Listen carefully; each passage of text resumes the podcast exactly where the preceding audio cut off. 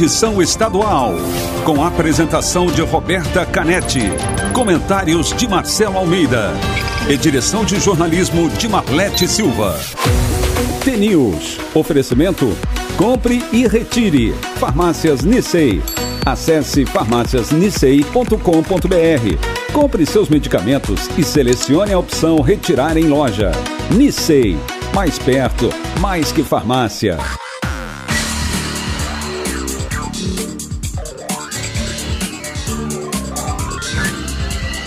News.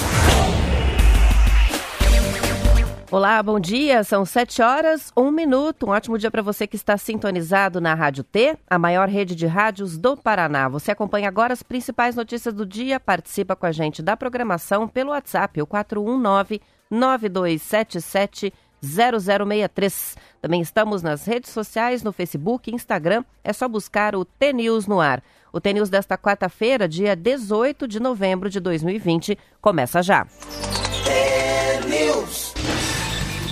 Bom dia, Marcelo Almeida. Bom dia, bom dia, Roberta. Bom dia a todos os ouvintes da, do nosso T-News, uh, Paranazão inteiro, né? Eu estava conversando com um amigo meu que falou: trabalho na T-News. Rádio T-News, é. eu falei: eu trabalho no T-News, na Rádio T. Mas como é que é? Eu falei: o Paraná inteiro. Mas como que é o Paraná inteiro? Eu falei: é, a gente pega o Paraná inteiro e a gente, eu sempre me impressiono quando eu vejo assim como vem cidade de ponta a ponta no estado do Paraná. E para nós que somos a capital, para nós assim é é, um, é surpreendente assim o número de pessoas que nos ouvem. Mas vamos lá. Ontem a é, assim a, minha mensagem é essa, interessante como o Estadão, a Folha, todo mundo vem falando da da Covid, a Covid voltou mesmo, que pé naquele lugar, né? Ai, meu Deus do céu. Então, Vamos falar mais, mais para frente. A gente vai falar números. um pouco mais sobre isso. Volta a se cuidar, os números explodiram aí no Paraná, Curitiba, enfim. Mas é, faz parte, acho que enquanto não chegar a vacina, a gente vai viver esse momento meio chato aí, né? Nem lá, nem para lá, nem para cá. Alma T. Esse é o nome do nosso programa, Alma T, para você que está aí no seu carro, carregando a T-News nas costas. Essa é muito legal. Amor próprio é tratar a si mesmo com respeito, é ter um bom relacionamento com o espelho, é quando as pessoas te transbordam ao invés de completar, é se orgulhar da pessoa que você é hoje, é perceber que se aceitar é mais importante do que ser aceito, é andar de mão dadas com o seu reflexo, é se amar em dias que não há amor, é um guarda-chuva para dias de tempestade interior. Lindíssimo. Lindíssimo, né? Lindíssimo. Curto, São lindo. 7 horas e 3 minutos e já participam com a gente alguns ouvintes que já estavam na expectativa, outros que participam até antes do programa começar, já, já começam a chegar deixa as eu ler mais um. mensagens. Ah, vamos lá. Vamos de dois sim, hoje. É quarta-feira, quarta-feira gorda. Pronto. Diante desses imensos pontos de interrogação, que é o futuro de todos nós, reformulei minhas crenças. Estou me dando o direito de não pensar tanto, de me cobrar menos ainda de deixar para compreender depois. Desisti de atracar o barco e resolvi aproveitar a paisagem. Beleza. Marta Medeiros. Vamos lá, eu já te Marta mando e você Medeiros. começa com os As com- duas, né? Pra gente, pro pessoal Amor receber pelo também. WhatsApp. Beleza. A Lúcia de Campo Mourão conta pra gente que por lá tem uma chuvinha boa, né? quarta-feira maravilhosa com chuva desde cedo. O Jorge Ivan de Ponta Grossa com a gente, a Vanessa de Almirante Tamandaré, o Algerte de Toledo, muita chuva por aqui, ele conta. Letícia Camargo, mora em Curitiba, no bairro Fazendinha. O boneco de Jataizinho já está na estrada, diz hoje o copiloto é o Gustavo. Também o Jabuti de Ubiratã, está chovendo uma chuva calma, ele diz. A Marlene com a gente também, Campo Mourão amanheceu com chuva, graças a Deus, ela diz. A Cláudia também, bom dia, chuvinha em Foz. Então, pelo jeito, um dia de chuva em boa parte do Paraná. E a Jane de Curitiba, bom dia, diz amo ligar o meu radinho e ouvir esse programa gostoso. Uma linda mensagem do Alma T de hoje. Mais participações que vão chegando, a gente ao longo da programação vai registrando e a gente começa falando sobre vacina. O Ministério da Saúde vai receber nessa semana, Marcelo, representantes de desenvolvedoras de vacinas contra a Covid. Segundo o Estadão, os técnicos da pasta vão ouvir as propostas sobre o fornecimento das vacinas da Pfizer, Johnson Johnson e do Instituto Gamaleya, que desenvolve a Sputnik V, a vacina russa. Além destas empresas, o Ministério da Saúde também vai conversar com a indiana Bharat Biotech, que pretende levar ao mercado a Covaxin, ou Covaxin, eu acho é Covaxin. Não há compromisso firmado pelo governo para a compra destes imunizantes. O discurso do Ministério é de que o governo federal vai comprar a primeira vacina segura que chegar ao mercado, apesar, vamos lembrar, do presidente Jair Bolsonaro ter chegado a vetar a compra da Coronavac, que é a vacina desenvolvida pela farmacêutica chinesa Sinovac. Segundo dados preliminares de estudos da fase 3 das vacinas, os produtos da Pfizer, Johnson Johnson e a vacina russa têm mais de 90% de eficácia. A Covaxin entrou recentemente na fase 3 de estudos, então ainda não tem essa avaliação. O Ministério afirma que a primeira remessa de vacinas deve estar disponível no Brasil no primeiro semestre de 2021 e vai contemplar inicialmente os grupos de risco. Uma dúvida do governo é sobre como garantir o armazenamento dessas vacinas que exigem temperaturas baixíssimas. Olha que complicação para um país como o Brasil, né? Uma alternativa apresentada, por exemplo, pela Pfizer é usar embalagens com gelo seco para manter os imunizantes refrigerados por mais dias. O Ministério acompanha 270 pesquisas sobre vacinas contra a Covid. A aposta do governo, por enquanto, é na desenvolvida pela Universidade de Oxford e o laboratório AstraZeneca.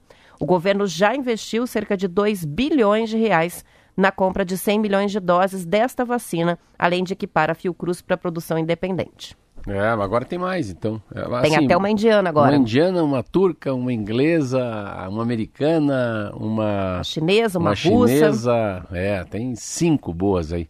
Mas assim, tem que imaginar... Primeiro que você vê como... Eu estava lendo uma coisa que é muito interessante. Quanta gente vai ganhar dinheiro. Gente que está com dinheiro vai ganhar mais dinheiro. Pense o quanto você vai rodar de dinheiro para armazenar 100 milhões de doses, a temperatura é muito baixa, não é qualquer geladeira não. Então esse é o problema no mundo. No Brasil até um pouco mais grave porque o verão chega também, né? Então chega a vacina, mas chega o verão junto com a gente aí que é dezembro, Natal, Réveillon, Carnaval, momento de muito calor num país tropical como o Brasil. Mas a gente está vivendo um momento é, interessante que está acabando, né? Essa angústia, nós temos mais o que? Deve ter mais uns 45 dias, 60 dias de angústia em relação à não chegada da vacina. Aí da angústia a gente passa por uma esperança. Porque a gente fala muito, e hoje nos jornais estão aqui, ó, centros médicos do Paraná e Santa Catarina já adiam cirurgias eletivas.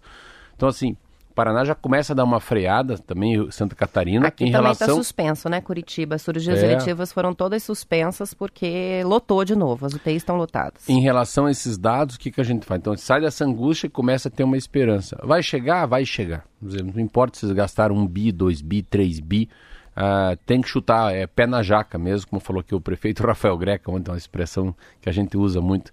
É pé na jaca, gastar o que for possível, porque não importa quanto você gasta para comprar, armazenar, distribuir, vacinar.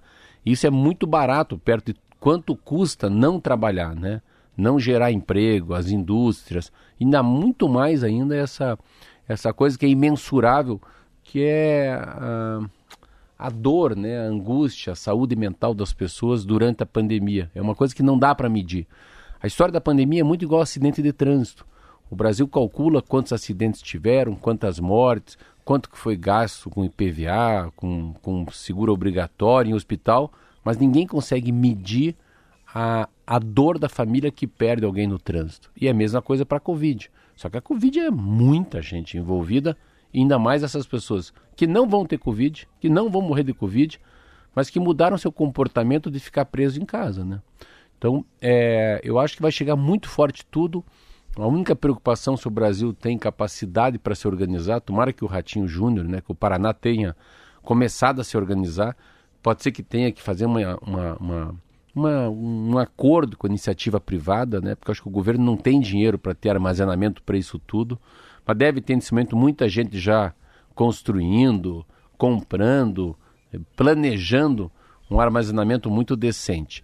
Ah, o grande problema que a gente fala, e daqui a pouco a gente vai falar, é a velocidade, né?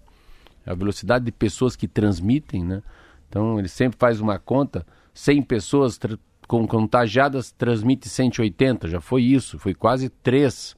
100 pessoas quase contagiavam 300 pessoas e a gente estava abaixo de 100. Então, 100 pessoas estavam contagiando 80, 70, 90, que é o tal do R1, R2 e R3.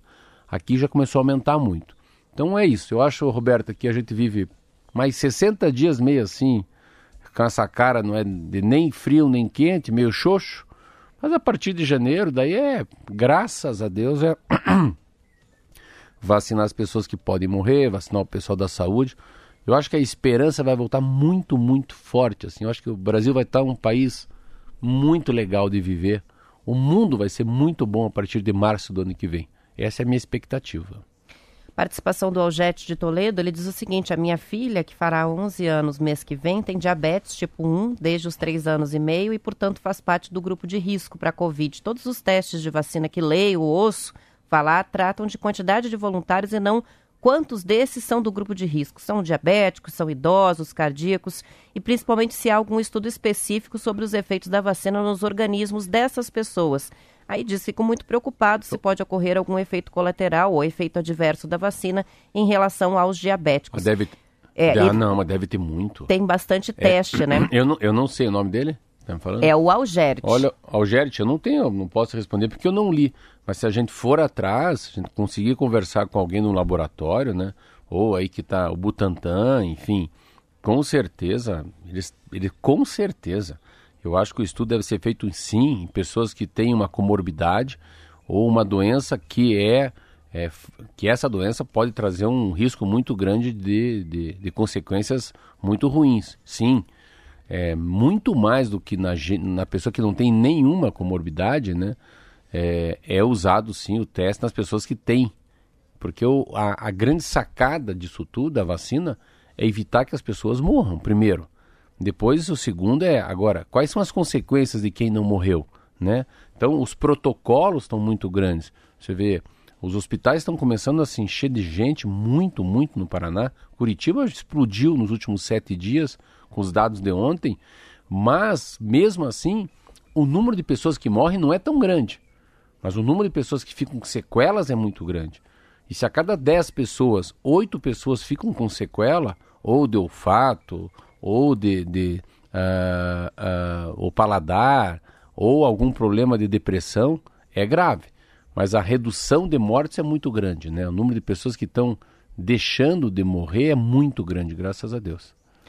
As participações que chegam também tem o ouvinte Roberto que é hipertenso, né? Ele diz: é, sou hipertenso, tenho medo sim de pegar a Covid, tenho amigo que morreu com a doença e outro que está internado, já entubado. É, outras participações sobre o mesmo assunto. Sérgio diz: vocês viram que vírus bonzinho? Deu uma saidinha e voltou depois das eleições. É, esse voltou forte. É, a, a Neuza está aqui, eu fico espantada, diz ela, quando eu ouço a frase, esse vírus é uma mentira. Dizer essa frase é rir da cara daqueles que perderam pessoas queridas e dos que lutam contra as sequelas deixadas pela Covid-19. O Brasil é, voltou a registrar um aumento nas taxas de transmissão e a gente vai falar sobre isso daqui a pouquinho depois do intervalo e também a previsão do tempo. Já tem muita gente participando, a chuva pelo jeito veio no Paraná inteiro. Já já.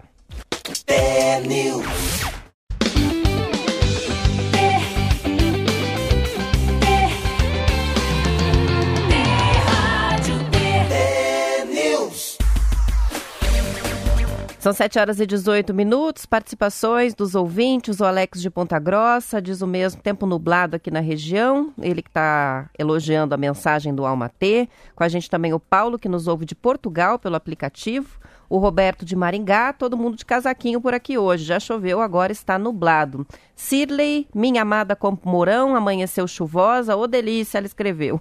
As palavras do Marcelo são muito bonitas, diz a Iracema de Campo Mourão. O Tony de Astorga, contando que por lá o tempo está fechado, está friozinho. Em Pinhão, chuva. O Gabriel participa com a gente dando a informação. Rosana de Capanema diz que está esperando pela chuva. Temos também o Marcelo Alves de Ponta Grossa, Mila Costa de Telemaco Borba. O Fábio de Ponta Grossa contando que por lá amanheceu cinza, está aguardando a mensagem aqui do Almatê. Muitas participações que vão chegando e a gente vai registrando. Sobre a questão da, da Covid, também complementando aí o, a discussão, a Mari é, de Pranchita. Ela aproveitando o questionamento sobre as reações da vacina, tem uma filha de seis anos que tem epilepsia. A vacina é algo bom, mas as reações são uma interrogação. Você recebeu informação aí, né, Marcelo, com relação a esses testes com as vacinas e os grupos é, de risco, recebi né? do Raul Ozek, professor da Federal, Ele estava dizendo que sim, não, a maioria são pessoas com comorbidade, por isso que é 10 mil pessoas. Então, os obesos, diabéticos, hipertensos, uh, pessoas que têm problema no coração, todos eles. Então, principalmente quem tem comorbidade. Então, por isso que é um, uma, é, é tão largo, é tão extenso o número de pessoas, que são 10 mil, né? São 7 horas e 19 minutos. E o Brasil voltou a registrar o aumento nas taxas de transmissão do novo coronavírus, segundo dados do Imperial College de Londres, que faz o acompanhamento em diversos países. A taxa de transmissão do vírus chegou a 1,1 no Brasil. A gente estava com uma taxa de 1. Há três dias, o índice estimado era de 0,94 e essa taxa de transmissão agora significa que 100 pessoas contaminadas estão transmitindo o vírus para outras 110 pessoas, e isso faz com que os números cresçam.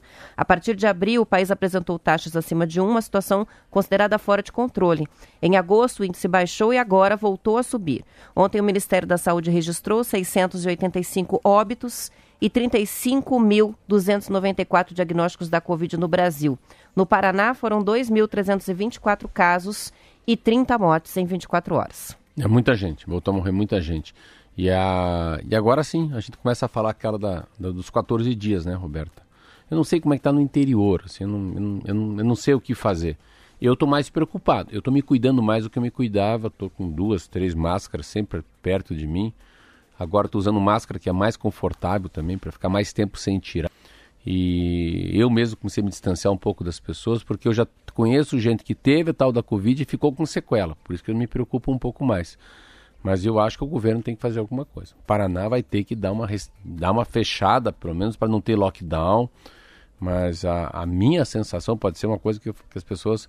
É à noite. Eu, quando saio à noite em Curitiba, pelo menos, tem muito bar com muita gente bebendo.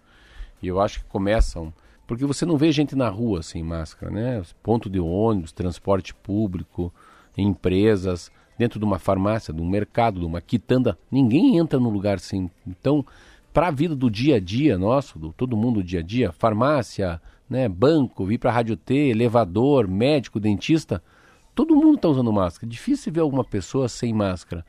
Mas as aglomerações, se a gente parar para pensar, são pequenas festas, são pequenos encontros entre as pessoas, que é normal. Então, não acho que tem que ter uma voltar ao que foi no mês de julho, no mês de junho, né? Que a gente que era de fato um lockdown quase. Mas a gente vai ter que se cuidar porque o verão está chegando. É melhor apertar um pouquinho mais o cinto agora para ir se acostumando com esse novo anormal que vai ser Natal e Réveillon. São 7 horas e 22 minutos e o presidente nacional do PSD, o ex-ministro Gilberto Kassab, citou ontem o governador Ratinho Júnior como um dos possíveis nomes do partido para disputar a presidência da República em 2022. A declaração foi dada em entrevista ao jornalista Josias de Souza, do portal UOL. De acordo com a reportagem, Kassab estaria animado com os 10 milhões de votos obtidos pela legenda do PSD no primeiro turno das eleições municipais. Isso garantiu a sigla o terceiro lugar no ranking dos mais votados. E por isso, ele está cogitando lançar a própria candidatura presidencial em 2022, né, o partido PSD. Entre os nomes citados por Kassab também está o do senador Antônio Anastasia, de Minas Gerais. Na mesma entrevista, o presidente do PSD concordou com a avaliação de que o presidente Jair Bolsonaro foi um dos perdedores das eleições municipais deste ano. Ele condenou a falta de preocupação do presidente com a pandemia, a exemplo do presidente dos Estados Unidos derrotado nas urnas, Donald Trump. As informações estão no portal Bem Paraná. É, eu acho que é o que o Ratinho menos quer, né? O Ratinho é. O Ratinho tem umas coisas interessantes. Eu fui deputado com o Ratinho. Ratinho é um cara que, que sempre quis ser governador. Isso é uma coisa interessante. Até eu fui com uma eleição para prefeito para com ele. E nós perdemos a eleição para prefeito por Gustavo Frutti. Mas aquele ele não queria, assim, engraçado, ele não tinha essa vontade de ser prefeito e sim de ser governador. E aí deu um passo em falso, mas foi um passo que levou ele a governador. Foi importante perder a prefeitura, né, o Ratinho Júnior. E eu chamo de Juninho. E daí quando ele perdeu, eu falei, Juninho, acho que agora vai para governo que dá. E claro, se você parar para pensar, acho que é uma coisa mais errada que ele pode fazer é largar o governo no final desse ano, no 2022, para ser presidente porque ele tem uma coisa que poucos têm. Ele tem muito tempo ainda na política. Ele é muito novo, ele tem menos de 40 anos. Então, ele chegar a 44, 43 anos como candidato a presidente da República é muito novo ainda. Antes dos 50 é muito novo. Então, não precisa queimar essa ponte, né? E o que, que eles fazem? Mas essa conta que eles fazem não é uma conta ninguém vota no, no, PSD, no PSC, no partido do Kassab. E nem eu sei que partido é. Eu sei qual é o partido, mas não fico, não sei o que significa nem a letra do partido dele. Então, as pessoas falam, nossa, estava vendo isso ontem na televisão. Até tirei foto ontem, antes de ontem. Isso mesmo. O número de, de votos que, que, que, eles fazem no país, os, os partidos. Eu achei tão interessante a pessoa usar isso como um dado. Assim, eu fiquei olhando na Globo, estava olhando, tirando foto, falei, o que, que estão fazendo isso? E daí eu não entendi direito para quê. Falei, será que eu tô doido, né? Daí eu percebi, falei, não, não, isso não tem nada a ver. Porque ninguém fica votando no PSC, no PSOL, a pessoa vota na pessoa, né? Olha aí, o, é, o significado maior é o Boulos. Ele era do Movimento Sem Terra lá, e hoje ele está na, na, na, na, segunda Está indo para a disputa é, sem moradia, né? turno. Não é. é, do, não é da área rural, é, a atuação é. dele é urbana, né? Então o que, que se pega, né? Assim, ah, tem 10 milhões de votos, outro partido tem 7 milhões de votos. Não tem nada a ver. Vem um Bolsonaro com a facada e levou todo mundo embora, né? Vai lá nos Estados Unidos. Então, assim, não tem essa ligação, mas eu acho que o Ratinho vai bem. Porém, né? Ah, essa eleição foi uma eleição que mostrou que a pandemia muda a cabeça das pessoas. Então pode ser que o Ratinho, que está muito bem como governador, avaliação muito boa, se posicionou corretamente junto com o Beto Preto, né, em relação à pandemia. Não aparece em nada, porque não tem, não tem o que fazer, não tem inauguração, não tem ele na rua, a gente não fala muito do Ratinho aqui. Mas parece que não aparecer mal é bom. Então o Ratinho está bem porque não está mal. Parece meio ridículo falar isso, mas o Marcelo está louco. Se ele não está mal, ele está bem. Não, não é assim. Se a gente não ouve falar do governador hoje em dia, já é um bom, é uma, é uma boa fotografia que ele tem. Então não deve ser candidato, não vai sair a presidente e mais do que isso também. A gente a pandemia fez com que a gente não tenha muita saída, né? Você pega, eu falei isso aqui na rádio, a eleição para prefeito de Curitiba, como a gente não teve nem candidato a prefeito, teve dois só que passaram dos, dos 10% dos votos na urna. Então, Os 10% só o, só o Goura. Então, os dois? Além do, do, então, do só prefeito. dois. É. Então a gente tem que começar a pensar assim, mas só dois? É, então a democracia ficou menor depois da pandemia. Porque ninguém nem consegue. Então, mesma coisa para governador. Quem será? Né? Quem será? A gente fica olhando que acho que não vai ter nem eleição para governador. Quem será? Que grupo que vai se fazer que vai tentar concorrer ou vai tentar tirar a vaga ou o lugar do Ratinho como governador? Juro que eu não sei. Vamos saber como é que fica a previsão do tempo. Essa está mais fácil, Marcelo, do que saber o futuro das eleições. É. O que o Zé Coelho já traz a informação para gente. Tempo e temperatura. Ah, Roberta, muito bom dia a você, Marcelo Almeida, os amigos do Paraná. A chuva era esperada para ontem, mas não aconteceu. Foi uma chuva muito localizada e isolada em algumas regiões. Para hoje, é esperado uma chuva mais expressiva em algumas cidades. O destaque vai para Foz do Iguaçu. De acordo com o CIMEPAR, é a única cidade que não há previsão de chuva. Máxima chega a 28 graus. Para Curitiba, deve sim ter chuva expressiva. Pode chegar a chover 30 milímetros. A temperatura cai bastante também, viu? Máxima pode chegar a 17 graus. Um detalhe: a queda na temperatura é em todo o estado do Paraná. O Moarama, previsão de chuva máxima 25 graus. Telemaco Borba, máxima 20 graus, com chuva também. Santo Antônio do Sudoeste, pista molhada com temperatura de máxima 20 graus também. Litoral, Paranaguá, dia de chuva também, a máxima pode chegar a 27 graus. E aí, aonde você está? Sua cidade, a pista já está molhada? É com você, Roberta. Obrigada pelas informações, Recolho. São 7 horas e 28 minutos. Antes da gente fechar, só mais uma notícia. Ah, o INSS e o Ministério Público Federal assinaram um acordo para fixar prazos e dar uma blindagem jurídica ao esforço para zerar a fila de espera pelos benefícios do INSS. O período para análise dos pedidos vai ter limites entre 30 e 90 dias, de acordo com o tipo de benefício ou auxílio. Mas os prazos não entram em vigor já. Eles começam a valer daqui seis meses. Esse período vai servir de adaptação para o que o INSS e a Subsecretaria de Perícia Médica Federal elaborem um plano de trabalho. Ao longo do ano passado, o INSS passou a apresentar atrasos nos atendimentos e por isso a população enfrenta períodos cada vez mais longos de espera por um benefício, como a aposentadoria ou então o auxílio saúde. Hoje, um milhão de requerimentos aguardam análise e outros 777 mil dependem do envio de algum documento ou informação do segurado. Os números já foram maiores. Em junho do ano passado, o estoque de pedidos pendentes chegou a 2 2,23 milhões. Nos últimos cinco meses, o órgão tem analisado 832 mil requerimentos por mês em média. As informações são do Estadão. Não dá tempo nem de comentar essa, Marcelo. Já não, são 7, 29, 43 segundos e a gente vai Fica ter que encerrar. Amanhã. amanhã a gente volta às 7 com mais notícias do Paraná, participações dos ouvintes. E depois do intervalo é o noticiário local, noticiário da sua cidade. Eu e o Marcelo voltamos para Curitiba e região. Até lá. Até lá. Até lá.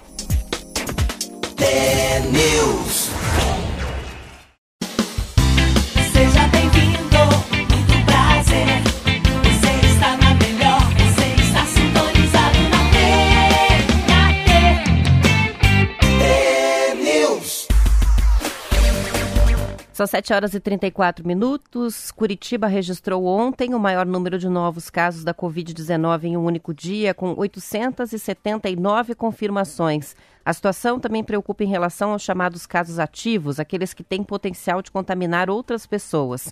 O boletim da Secretaria Municipal da Saúde de ontem aponta 7.449 casos ativos. É um número que só é menor do que o divulgado no dia 26 de julho. A piora teve reflexo nos serviços de saúde, as cirurgias eletivas foram suspensas na capital. Segundo dados da Secretaria de Estado da Saúde, três hospitais de Curitiba chegaram à lotação máxima dos leitos de UTI adultos do SUS para tratamento da Covid. O Evangélico Mackenzie está em 100% dos leitos ocupados, também o Hospital do Idoso na mesma situação e o Hospital do Trabalhador. No Hospital das Clínicas, 49 das 51 vagas estão ocupadas. E a Santa Casa, de, 45, de 55 leitos, tem 45 ocupados. A cidade está com 230 leitos do SUS para Covid ocupados e apenas 43 livres. Depois de uma sequência de quedas nos internamentos, a ponto de serem desativados 72 leitos de UTI do SUS exclusivos para a Covid, o movimento de pacientes com sintomas respiratórios nas nove unidades de pronto atendimento vem aumentando, especialmente depois do feriado de 2 de novembro. Na semana de 2 a 8 de novembro, foram 6.752 atendimentos com sintomas assim. Na semana seguinte, entre os dias 9 e 15, esse número saltou para 8.300 atendimentos. É, eu acho que tem um número até melhor que o teu, que é mais fácil de entender quando é diário. Ontem, Curitiba relatou 1.500 novos casos da Covid, tá? Ontem, 1.500. Ultrapassou a marca de 60 mil casos. Então, nós tivemos 60 mil casos, nós já tivemos é, Curitiba. E ontem foram 1.500. Semana passada, a gente estava com 300 a 400 casos por dia. Então, assim, nós pulamos de 300 a 400 para 700 e de 700 para 1.500. Então, se você pegar 300 vezes 2 dá 600, deu 700. 700 vezes 2 dá 1.400, deu 1.500. Então, é vezes 2. Então, você pega, em duas semanas você sai 300 para 600, 600 para 1.500. Ah, é muito grande mesmo.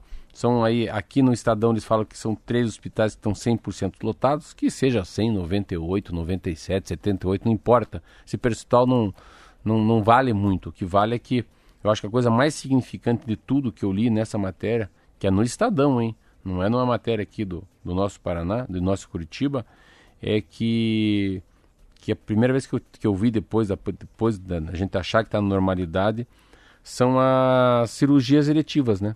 Que eram marcadas com antecedência e que deixaram de ser urgentes. São 7 horas e 37 minutos, mas olha só, apesar de tudo isso, depois do prefeito reeleito Rafael Greca afirmar que as aulas na rede municipal de ensino só vão ser retomadas quando houver vacina contra a Covid, a Secretaria Municipal de Saúde de Curitiba autorizou a volta às aulas presenciais em todas as escolas particulares da capital. O ofício assinado pela secretária Márcia Sulac e publicado ontem, né, orienta que deve ser priorizado o retorno de crianças de até 10 anos de idade. A retomada deve ser opcional e vale para ensino infantil, educação infantil e o ensino fundamental 1. Segundo a Gazeta do Povo, cada escola agora deve decidir quando e como reiniciar as atividades presenciais. O documento que autoriza as aulas presenciais na rede particular foi expedido depois de apreciação pelo Comitê de Técnica e Ética Médica de um pedido do Sinep, o Sindicato das Escolas Particulares. O comitê avaliou que países de vários continentes já começaram a abrir as escolas e que a retomada das atividades presenciais, abre aspas, de forma geral não impactou negativamente na curva de internações e óbitos em países como a Dinamarca, Suécia e Alemanha, fecha aspas. O ofício cita ainda que a transmissão da Covid-19 é bastante relacionada a sintomas e que 90 a 99% das crianças infectadas são assintomáticas ou pouco sintomáticas, apresentando um índice de transmissão seis ou sete vezes menor do que os adultos. Além disso, o ofício destaca que não é sustentável atrelar a retomada das atividades presenciais à disponibilização de uma vacina. Só que a decisão com relação à educação pública é, foi essa, né? Acho... E agora as escolas sabe, particulares não. Sabe que eu acho que eu... é difícil comentar isso aí. Eu acho, eu achava que ele, eu achava que isso não ia sair. Primeiro, eu, quando você mandou essa matéria para mim, eu falei não, não é possível. Assim, dois dias depois dele reeleito, do jeito que ele falou, falou muito claro eu acho que eles vão voltar atrás. Porém, a gente tem que ver qual que é quem está é, provocando, né? Essa, essa, esse posicionamento da prefeitura de Curitiba. E quem está se provocando é, é o sindicato das escolas particulares, né? Mas é porque eu sempre acredito muito quando o viés, o instrumento que leva a abrir ou fechar a porta, ter, voltar às aulas ou não, seja, o, o a, seja a saúde o instrumento e não o lado econômico. Isso que é importante, aí que os países se deram melhor. Primeiro, não se compara, assim, eu acho tão, eu tenho pavor, assim, eu conheço a Suécia, conheço a Dinamarca, conheço a Finlândia, é, assim, não pode comparar esses países, Noruega com a cidade de Curitiba, assim, nós estamos falando dos países que têm maior IDH do mundo. Aí você, ah, não, mas na Suécia estão abrindo escola. Você já foi para a Suécia, não? Você já foi? Então, assim, a Márcia já foi, o pessoal do sindicato já foi, não é bem assim, é muito, muito diferente da gente. A escola dos meus filhos, uma escola internacional que fala inglês, fizeram todos os, todos os investimentos, todas as seguranças, as barreiras, as regras, protocolo. Voltaram lá faceiro, mas não deu, não deu checha. Um bateu lá com Covid, acabou tudo a brincadeira. Todo mundo para casa, ninguém mais se mexe. Então, é, eu acho que a prefeitura não deve abrir a guarda para o sindicato das escolas privadas. Eu, e assim, estão usando uma. Acho que não leu até o final, não sei se você leu, eu li alguma coisa, que eles falam da saúde mental das crianças. Ah, sim, foi um ponto que está nesse documento, é. né? Para justificar a autorização, a saúde mental e a segurança das crianças. Como um argumento favorável à reabertura das escolas. É. é. A segurança das crianças é voltar. É voltar para as escolas, segundo essa nota. Teve bastante repercussão. Nas redes sociais Negativa? o pessoal está muito negativas. Ah, bom, porque. É é, bom, o, o sindicato está no papel, né, de tentar é, negociar a reabertura e está tentando desde o início da pandemia, mas a prefeitura liberar bem nessa semana foi ah, uma notícia que caiu que nem uma bomba, porque é justamente na semana em que a gente está falando da explosão do número de casos, de novamente uma taxa não, de ocupação não. de risco nas, nos hospitais da capital, e aí vem essa de agora as escolas particulares café podem que voltar. Eu vou perder para você, mas tá com cara que amanhã você vai ter que ler essa matéria ao contrário. Ao contrário, pode né? ser, pode ser que eles voltem atrás. A bandeira está mantida amarela, mas aí com essa novidade que é a possibilidade ah, da reabertura das gente, escolas. A gente dá uma demandinar aqui, né? Essa amarela também vai mudar, hein? Com esses dados de hoje. Mudou, mudou o cenário mudou muito da semana mudou. passada para cá, né? Mudou radicalmente. Ou, ou acho que a prefeitura e o governo do estado, já falei isso, deveriam pôr um pouco mais a força do estado, um pouco mais de, é, de policiamento separando esses grupos muito grandes. Olha, eu fui em dois postos de gasolina, já te falei isso. Eu fiquei chocado, assim. Parece que a gente tá assim há, há um dia do carnaval. Ó a participação da Carol, que trabalha na saúde né, de, Curitiba, de Curitiba. Ela diz a segunda onda já começou com força. As UTIs estão lotadas, os casos na unidade onde trabalho já voltaram a aumentar muito. Mas é incrível a quantidade de gente que vem na unidade de saúde buscar resultado de teste. Tem muita gente testando. Quando o paciente passa pela consulta e faz o teste, é orientado para que ligue saber o resultado, para não ficar circulando e também fazemos monitoramento por telefone. Tem muita gente que não está em casa quando ligamos, ou seja, a pessoa está com uma suspeita da Covid e está circulando na cidade. Não pode. Aí ela diz: entendemos que as pessoas estão cansadas, mas o cuidado não pode diminuir muito boa a participação da Carol, que é um alerta aí. É, tá com suspeita da doença? Fique em casa. Fez o teste, vai para casa e aguarda o resultado em casa. É, o problema é justamente esse, é quem está circulando mesmo com sintoma da doença e aí vai espalhar mesmo, né? É isso. Uma coisa também que ela falou, a Carol, que ainda as pessoas não têm essa certeza no Brasil se isso é uma segunda onda ou não, né? É, o que significa uma segunda onda? Parece que não, parece que ainda é o é o final da primeira onda. Então, isso que a segunda onda é muito mais forte. Então, esse significado segunda onda ou extensão da primeira onda. Parece que é mais extensão da primeira onda do que a segunda. Mas ninguém tem essa certeza para bater, né? Bater o martelo nisso. O Rafael participa com a gente, ele sempre participa com opiniões nesse sentido, né? Ele está preocupado com a questão dos empresários, né? Da, se houver mais um fechamento do comércio, ele diz vão pagar 13 terceiro agora dos funcionários, estão esperando o fim do ano para tirar um pouco do prejuízo e agora essa possibilidade de fechar é, o comércio novamente. Não, não se falou em mudança de bandeira aqui, é. a gente está falando sobre a questão ah, das escolas, né? Não, esse, se, se, ele que, ó, eu vou dizer que eu tenho um comércio, se voltar a bandeira laranja, quebrou as pernas da gente. Não, quebrou a perna de muita gente. Por que, que quebra a perna? Para as pessoas entenderem. Quebra a perna porque você. Uma coisa é você está no auxílio lá do Bolsonaro, você está fechado, você não está gastando. Claro que você está gastando se você não demitiu, se você usou algum plano do governo, mesmo assim, subsidiado, você está pagando. Mas depois que você volta à vida normal, você recontrata todo mundo, né? Você tem turno, contrato, você tem o, pessoas que trabalham, tem os, os, os, folguistas, aí você faz uma nova agenda, um novo, um novo, uma nova planilha com quem chega e sai. Eu, eu sou um caso muito claro, eu, Fábio, deve ter uns 70 funcionários. Se voltar e não poder abrir mais, tiver que tirar cadeira e mesa, entendeu? Ah, tá proibido abrir domingo a padaria, só to go. Muda tudo, então, assim, daí você começa, acabei de buscar todo mundo. Não que você buscou todo mundo para ganhar mais dinheiro. Eu busquei todo mundo porque tem uma, como fosse uma, uma, uma demanda reprimida. As pessoas querem comer, querem sair, querem passear, querem se beijar. Ah, se beijar. Aí quando volto, e agora? Eu fico com pouca gente e muito funcionário.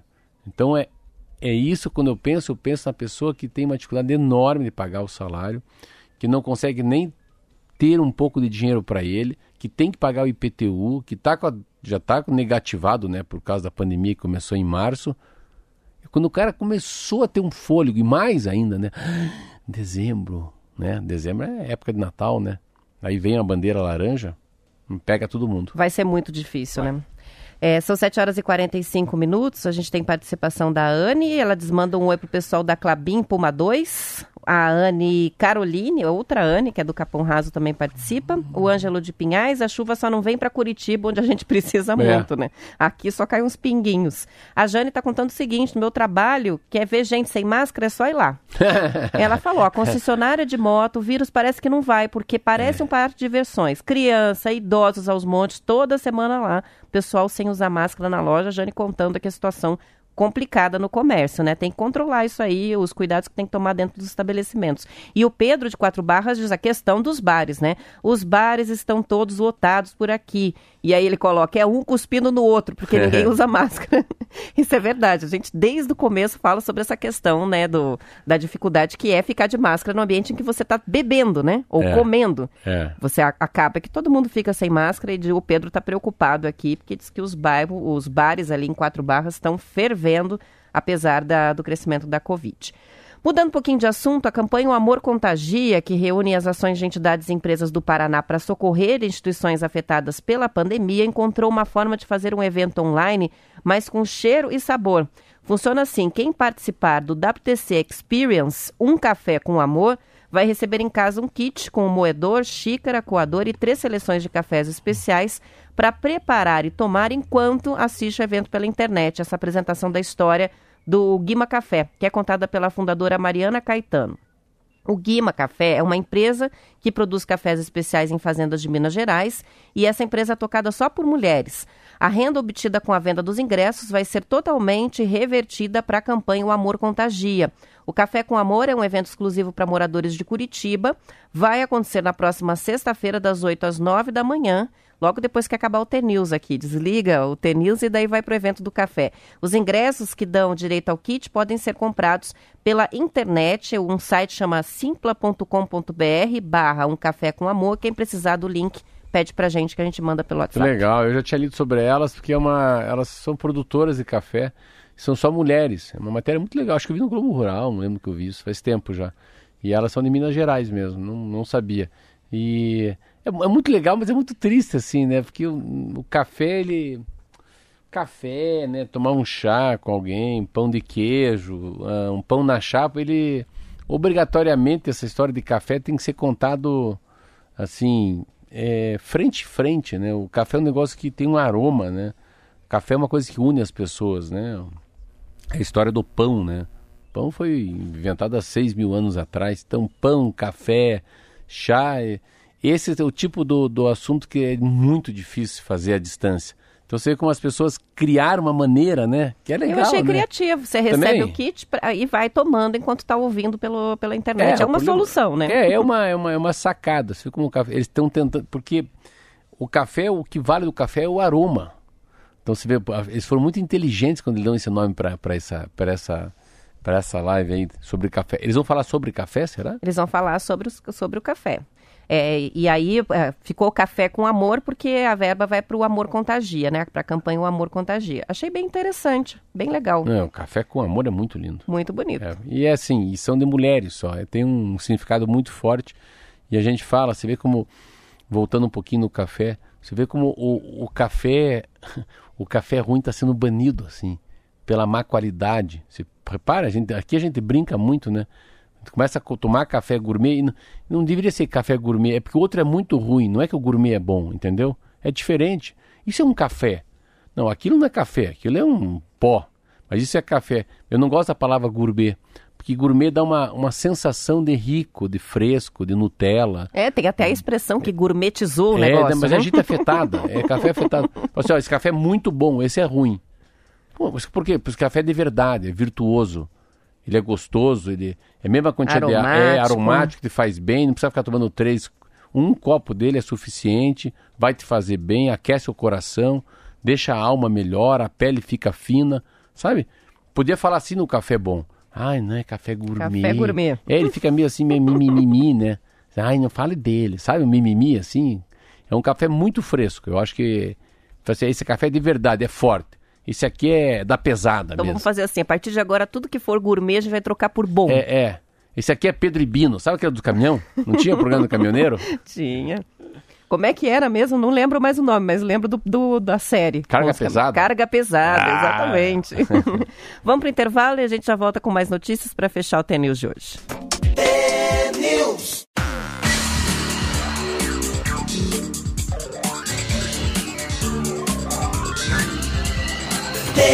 News. São 7 horas e 52 minutos. O Chorão, que é carreteiro em Piraquara, mandou mensagem dizendo carga pesada. Ele lembrou da série. Hoje eu estou nesta profissão por causa do Pedro e do Binho. Olha só que legal. Eu, por causa do Pedro e do Bino, com 18 anos, não queria fazer engenharia. Falei com meu pai, meu pai chama Cecília Almeida. Falei, pai, Cecílio, o que, que é? Cara, eu não vou fazer engenharia, eu quero ser caminhoneiro. Porque eu tinha um amigo meu que morou na Austrália comigo, e perto de Sydney, e ele era de Gaspar. Gaspar é uma cidade que fica aqui no, no Vale de Santa Catarina, aqui um lugar quente pra caramba. E ele carregava a geladeira da Electrolux, da, da, de Santa Catarina até Feira de Santana. Ele falou, cara, uma das, uma das maiores liberdades que Deus nos deu é ser caminhoneiro. Como é bom, cara.